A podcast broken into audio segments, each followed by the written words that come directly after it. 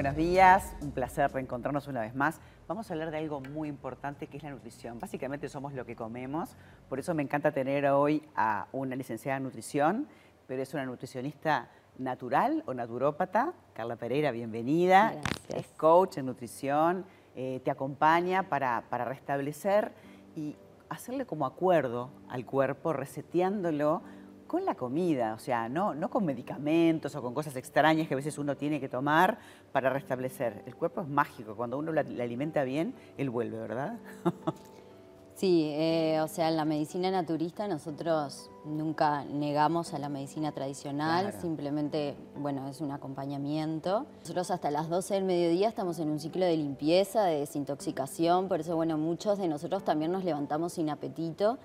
Pero bueno, está como eso es instaurado, que también me enseñaron a mí, de que sí o sí hay que comer y cada uno también tiene que aprender a escuchar su cuerpo y a ver qué es lo que necesita. O sea, nosotros los profesionales de la salud lo que hacemos es acompañar a las personas a que mediante un proceso de introspección de a poquito se vayan dando cuenta qué necesitan y aprendan a vincularse también con el alimento desde el amor, desde otro lado. Nosotros la mayor parte de las veces no comemos por apetito, Claro. eh, comemos para canalizar emociones, ¿Es comemos un por hambre hambre emocional, emocional. o es eh, llenar el agujero con algo? Sí, es tapar, es tapar. Bueno, y lo o hacemos la ansiedad todos. o el estrés. Sí, En vez de, de ver qué es lo que me está pasando y me como algo y, y tapo esa emoción, ¿verdad? Sí, o sea, hay muchas cosas que juegan. Por ejemplo, lo- los alimentos procesados están creados de determinada manera, en donde, bueno, tienen sal, tienen azúcar y tienen grasa. Entonces, todo eso, primero a mi paladar le encanta, entonces, bueno, nos genera adicción, obviamente. Y además, bueno, también hay algo que ocurre a nivel cerebral también, ¿no? Por eso mucha gente me dice, ay, porque a mí me, falta fuerza de voluntad, o yo no tengo la, la fuerza de voluntad que vos tenés. Y en realidad no se trata de fuerza de voluntad para cambiar.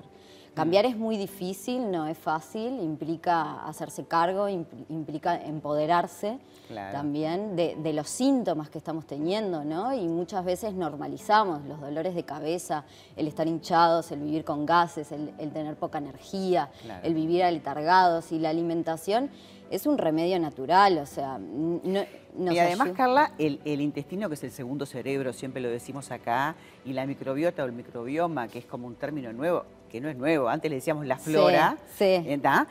Si vos eh, tenés una disbiosis, tenés un desbalance, claro, de repente, como digo yo, los malos te van a pedir comida chatarra. Sin cuando uno duda. empieza a comer sano, eh, esa necesidad de comer algo dulce o, de, o de- o como de algo incontrolable que parece que, te- que tu cuerpo puede contigo, empieza a cambiar también, ¿no? Sí, o sea, lo que sucede con estos eh, alimentos procesados muchas veces es que nuestro cerebro también asocia, como bueno, por ejemplo, un chocolate o un alfajor, tiene como esa asociación de esa satisfacción momentánea Claro. rápida Con el placer. con el placer, pero es momentáneo, es rápido. Entonces capaz que yo un día estoy ansiosa o estoy triste o estoy angustiada y voy a comer ese alimento procesado. Bueno, hay una adicción, como te decía, hay un hábito también, pero bueno, eh, des- como en, en coaching nosotros hablamos de, ¿viste el enchufe? Cuando se enchufa, bueno, desenchufar la emoción de la comida. Como que Y reaprender, Reaprender, sí, y, y bueno, y ver cuándo yo estoy comiendo por hambre emocional y cuándo estoy comiendo por hambre fisiológica. Entonces, además- reconocer la emoción. Y en realidad nosotros comemos tarde, comemos mal, combinamos mal los alimentos, bueno, canalizamos las emociones también con la comida, eh, nos reunimos para comer, todo gira en torno a la comida. Entonces, cuando empiezo a limpiar, cuando empiezo a desintoxicar, no solo... eh, eh, experimento cambios a nivel físico, sino también a nivel emocional, a nivel Ese espiritual. reseteo que hace que los órganos no, no- no- no estén trabajando como multitasking, ¿no? Viste que hoy todos hacemos muchas cosas a la vez, hace que este, esa- eso vuelva a la calma y todo funcione mejor. Es, es el cuerpo, que es maravilloso, maravilloso, se repara solo, pero a veces necesitamos de un acompañamiento, de, de- de alguien que nos guíe, de un coach, que nos diga cómo comer, qué comer, qué te cae mal o qué te cae bien.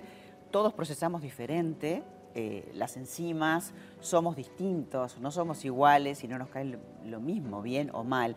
A mí me encantó que además este proceso que tú haces este, empieza por algo que experimentaste vos misma Sí. y lo tenés en la clínica diario, por eso me parecía súper recomendable traerte y contar para que quien necesite, y una vez al año capaz que estaría bueno este, plantearse la posibilidad de hacer una limpieza, una desintoxicación, porque realmente todo nos intoxica, la comida, el aire, el agua, los pensamientos, ¿no? Es muy difícil estar tan digo yo.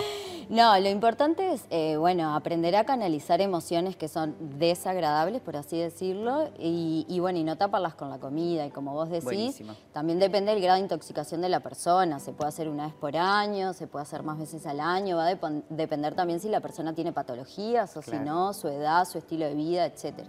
Me encantó que vengas y aparte, bueno, Bueno, contarles que también se hace vía Zoom, no hay que estar yendo todo el tiempo, así que date la oportunidad de desintoxicarte y sentirte mejor, que es lo que hacemos acá, hablar del buen vivir. Gracias, Carla.